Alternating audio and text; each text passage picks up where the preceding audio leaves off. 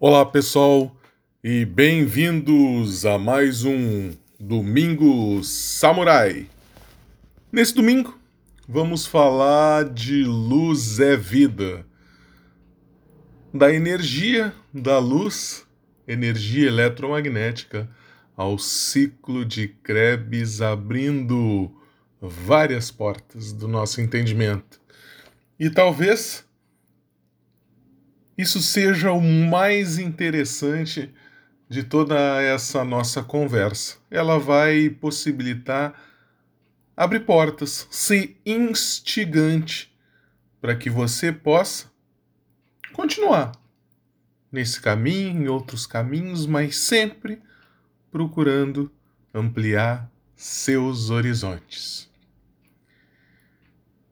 E a gente vai percebendo que na terapia oriental eles falam no binômio Sol, Yang, Terra, Yin. O homem entre a energia Yang do céu e energia Yin da Terra e se sustentando delas ao mesmo tempo. Isso é muito claro nos clássicos e também na tradição oral da terapia oriental. E agora a gente vai conversando o porquê disso. Nós entendemos o processo. Se a gente for perguntar para as pessoas, mas a gente não entende muitas vezes as suas particularidades, porque a gente vê isso de uma forma muito separado e muito desassociado. Mas na medida que eu for conversando com vocês, vocês vão notar como elas são completamente interligadas e que na maioria dos casos vocês já viram isso em alguma parte do seu estudo e vocês vão resgatar, vão puxar lá de trás automaticamente e vão começar a interligar esses assuntos. Vai ser uma coisa extremamente fantástica, muito legal.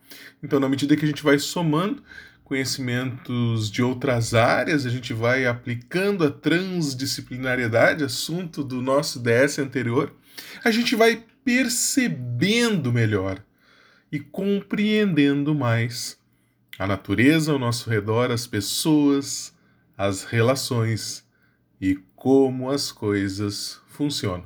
Então, vamos lá. O Sol ele possui um núcleo extremamente elevado em energia, um núcleo de energia de plasma, e ele emite radiação eletromagnética em forma de luz branca. A luz branca, né, é aquela que reflete todas as cores e que ela está dentro do reduzido espectro eletromagnético que o homem vê.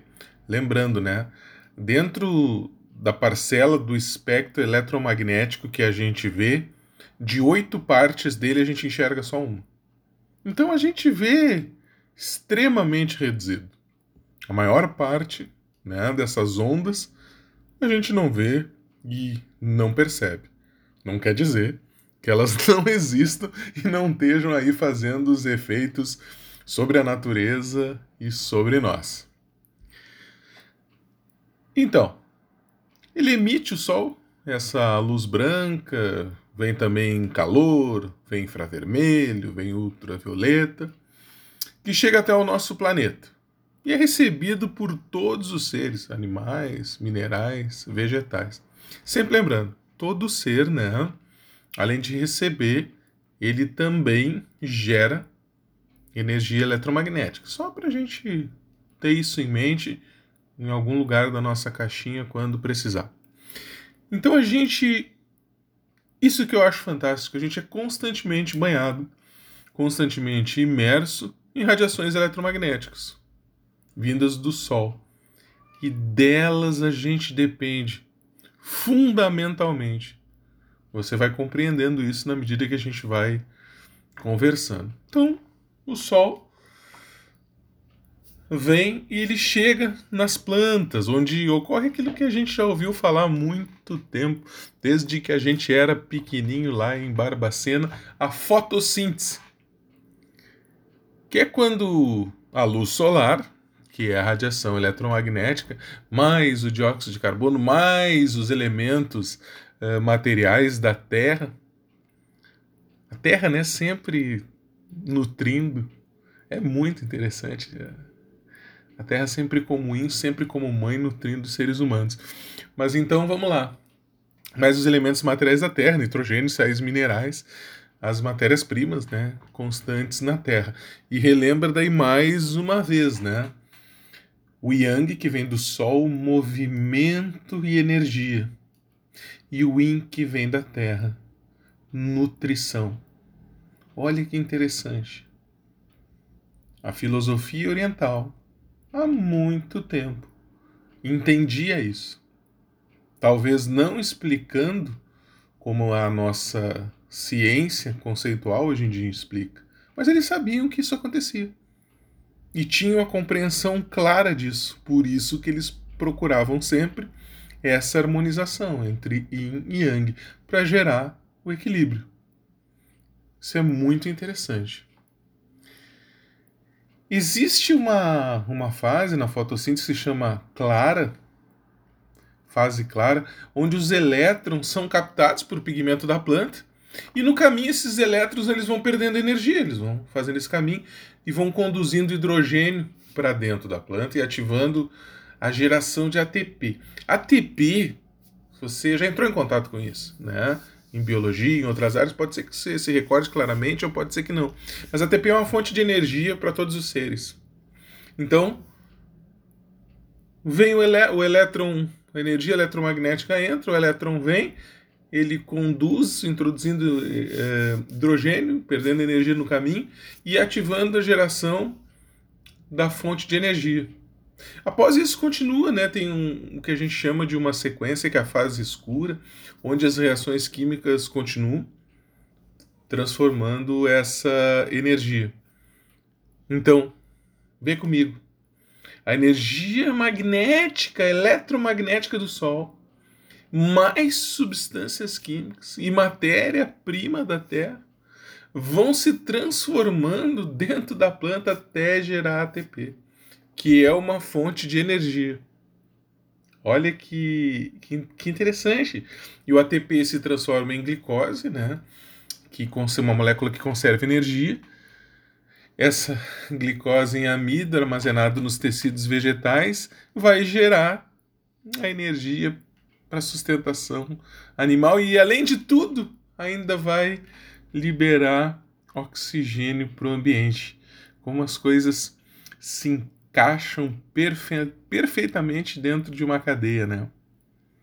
Os animais, como as plantas, precisam dessa energia, ATP, que é combustível para ambos. Nos animais, o ciclo vai começando dentro da célula, lá no citoplasma, transformando ATP em moléculas de piruvato. Tá ligado? Piruvato. Pô, você dá uma olhadinha, vai ser bem interessante. Isso vai gerar mais ATP, que vai passar pelo ciclo de Krebs, que é um ciclo que intensifica esse processo, gerando mais energia ainda dentro das mitocôndrias, também lá dentro da célula liberando dióxido de carbono e água nesse processo.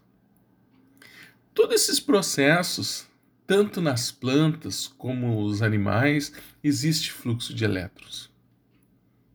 Se existe fluxo de elétrons essenciais à vida, existe campo eletromagnético. Então olha bem, chega mais, olha comigo. No homem, além de a gente ser dependente do sol para acionar determinadas vitaminas e muitas vezes determinados hormônios. Dependemos também dele para enxergar, para nos alimentarmos. E além de tudo, ele ainda gera, nós geramos campos eletromagnéticos e o nosso calor corporal também gera energia eletromagnética em forma de calor. Olha que fantástico e como a nossa relação é forte com a energia eletromagnética. Você está sentindo que isso é uma introdução e que você pode ir muito além. Se você me acompanhou até agora, você está percebendo isso.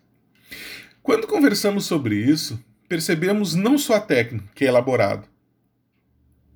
Muito bacana. Mas se você for só na, só na técnica, ela é estéreo. A gente percebe junto isso, junto com isso, a beleza da cadeia da vida, onde um tipo de energia se transforma em outro e vários tipos de energia circulam dentro dos seres, dentro do ser humano e passa por nós. Sim, olha bem, vou lembrar você, você também já sabe isso, eu vou lembrar você. Passam por nós diariamente milhares de formas energéticas dentro do espectro eletromagnético que a gente não enxerga. Passa por nós. Lembra? A gente está numa bolinha que gira e roda em velocidades incríveis e que passa pelo universo. Universo cheio de estrelas como o Sol, que tem seu brilho e sua radiação eletromagnética, que ultrapassa fronteiras. A gente recebe isso todo dia. Nem nota, muito menos se lembra, mas é fantástico. Então essas energias passam por nós. E eu vou contar mais uma coisa. Em vários níveis. Em várias frequências. Das mais terrenas às mais sutis. Somos influenciados. Sim, somos influenciados. E também influenciamos dentro de ações mútuas a natureza, o ambiente ao nosso redor, as pessoas, através da nossa própria energia, da energia que emitimos, do nosso pensamento, das formas pensamento, que sim são energias. E aí você vai vendo que o caminho pode expandir. E pode crescer, e pode a jornada ficar mais maravilhosa ainda. Que o conhecimento e a sabedoria não param. Na medida que vamos falando sobre isso, você vai percebendo mesmo que algumas partes sejam mais desafiadoras, a sua mente vai se ampliando. Vai tomando consciência do processo que realmente, que verdadeiramente acontece ao seu redor. Isso amplia a sua consciência e a sua capacidade de entender as coisas. Que há pouco, há pouco tempo atrás você até poderia desdenhar, ignorar ou até não compreender algumas coisas que a gente está falando. Mas agora sua mente acaba de se expandir, as portas do conhecimento foram abertas. E uma porta do conhecimento que é aberta jamais vai poder se fechar novamente. Saiba disso. Tenha certeza disso. Interessante, não é? Procure mais. Deixe que a sua curiosidade amplie seu saber e sua consciência. Mais consciente você se torna, mais você entende, mais você entende mais o mundo ao seu redor e o mundo ao seu redor muda. Então ele vai mudando na direção que você escolhe.